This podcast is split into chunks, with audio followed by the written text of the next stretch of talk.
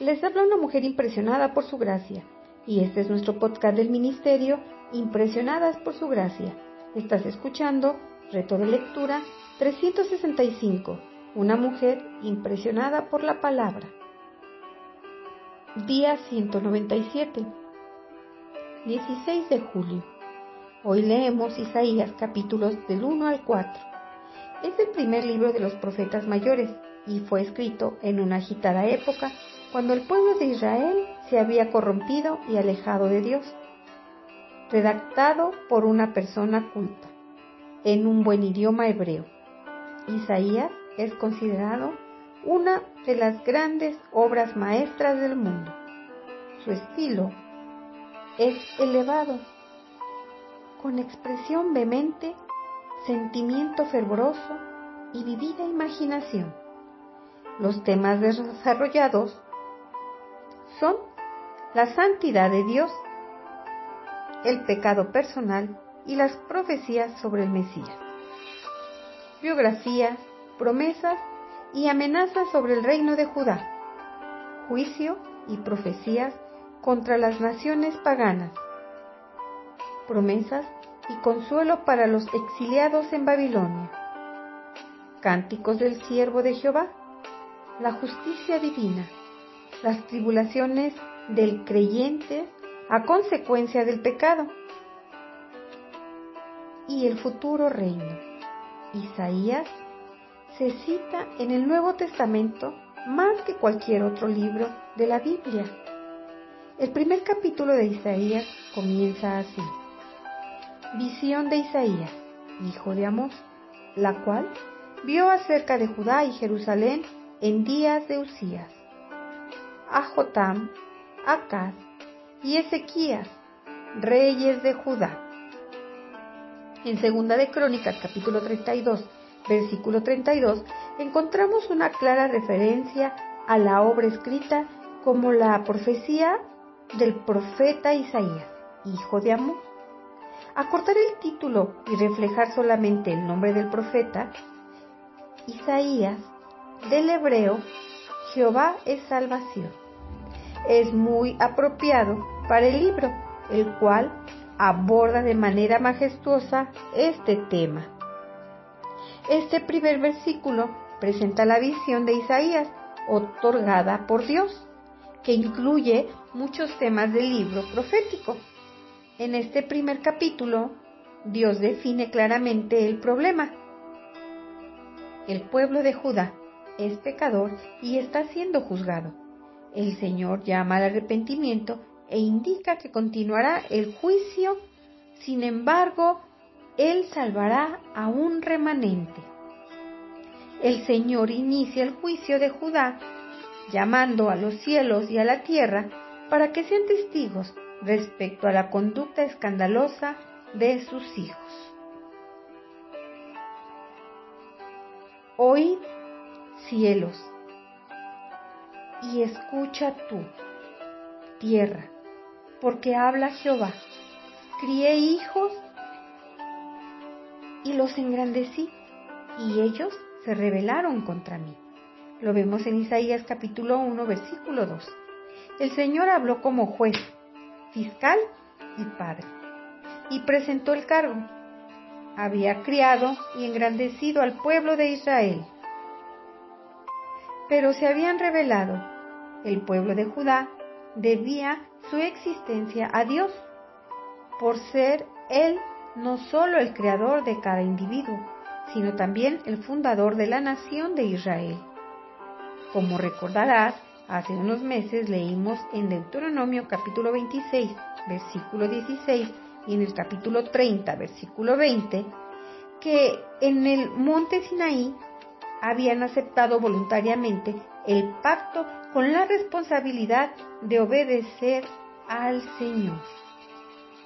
Cuando se rectificó el pacto antes de entrar en la tierra de Canaán, se llamó a los cielos y a la tierra para que fueran testigos.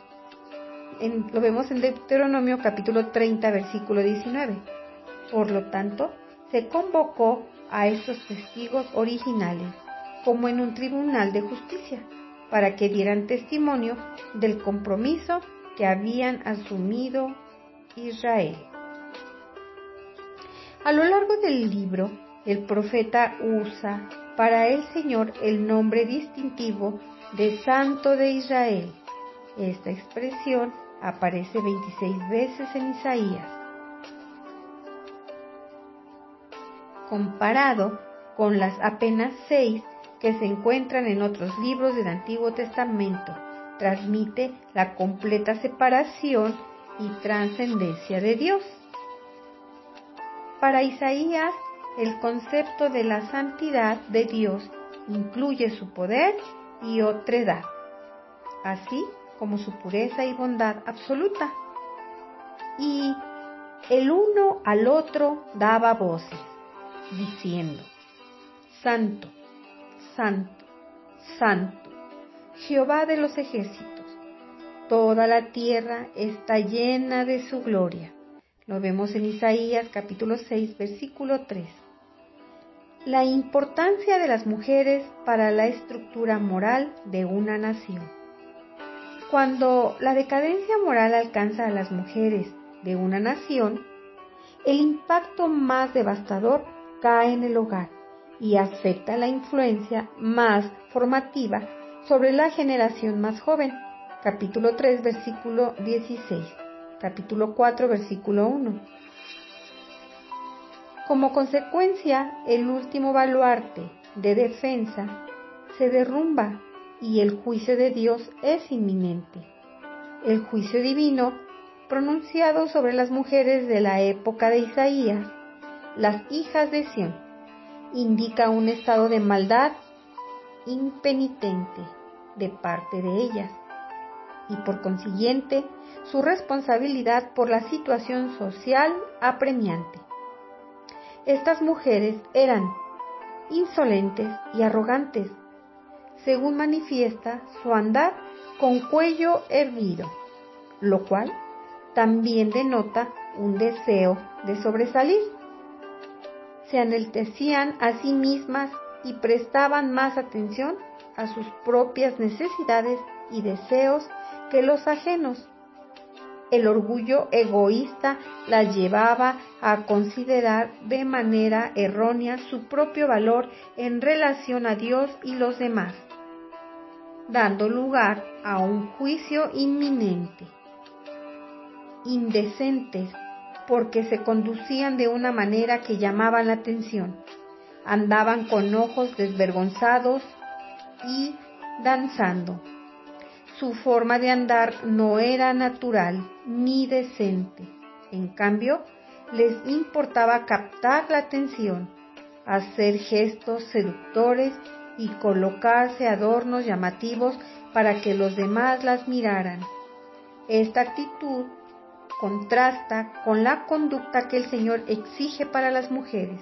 Lo vemos en Primera de Timoteo capítulo 2 versículo del 9 al 10 materialistas, el calzado y la larga lista de accesorios que el Señor les quitaría indican que tenían mucho dinero.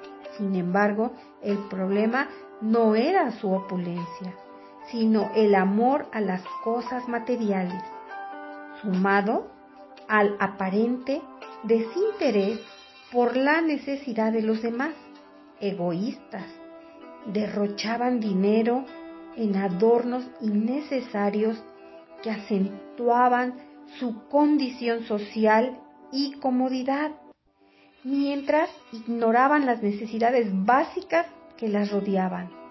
Por lo tanto, este egoísmo y materialismo contribuían a la opresión de los pobres.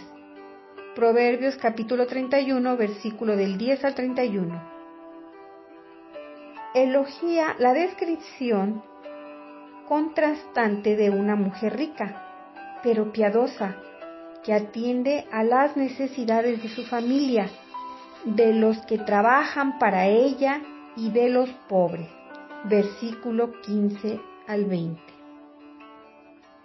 El juicio contra las mujeres arrogantes de Jerusalén afectaría todos los aspectos de sus vidas el Señor les quitaría todo lo que antes les había dado, seguridad, la belleza física, las posesiones materiales y la confianza en sí mismas. Su belleza quedaría arruinada porque el Señor reaería la cabeza. Estas mujeres tendrían también una cabeza rapada y quemadura en vez de hermosura. Isaías capítulo 3 versículo del 17 al 24. Perderían todas las comodidades materiales en las que se habían gloriado y los beneficios de quienes las habían sustentado. El paralelismo entre las hijas de Sión y la hija de Sión, la personificación de la ciudad de Jerusalén. Por ejemplo, Isaías capítulo 62, versículo 11 dice, se manifiesta cuando la hija de Sión, de forma figurada, la ciudad, al referirse a sus puertas, aparece de luto por estar desamparada.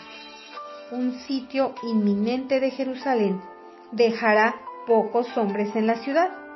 Como resultado, echarán mano de un hombre, siete mujeres, y le rogarán, quita nuestro aprobio las mujeres estarían desesperadas por solucionar su situación de vulnerabilidad, quedarse sin esposo o, en el caso de algunas, no tener siquiera mira de casarse. Significaba estar sin provisión ni protección y posiblemente no tener sin hijos. Lamentablemente, la horrible vergüenza que experimentaron las mujeres de Judá reflejó la condición espiritual de su corazón cuando, por orgullo, habían abrazado un estilo de vida que rechazaba la manera inherente las prioridades del Señor, quien les había proporcionado esplendor que al final les quitó. Gracias por escucharnos en este bello día. Nuestra oración es que Cristo viva en tu corazón por la fe y que el amor sea la raíz y el fundamento de tu vida y que así puedas comprender cuán ancho, largo, alto y profundo es el amor de Cristo.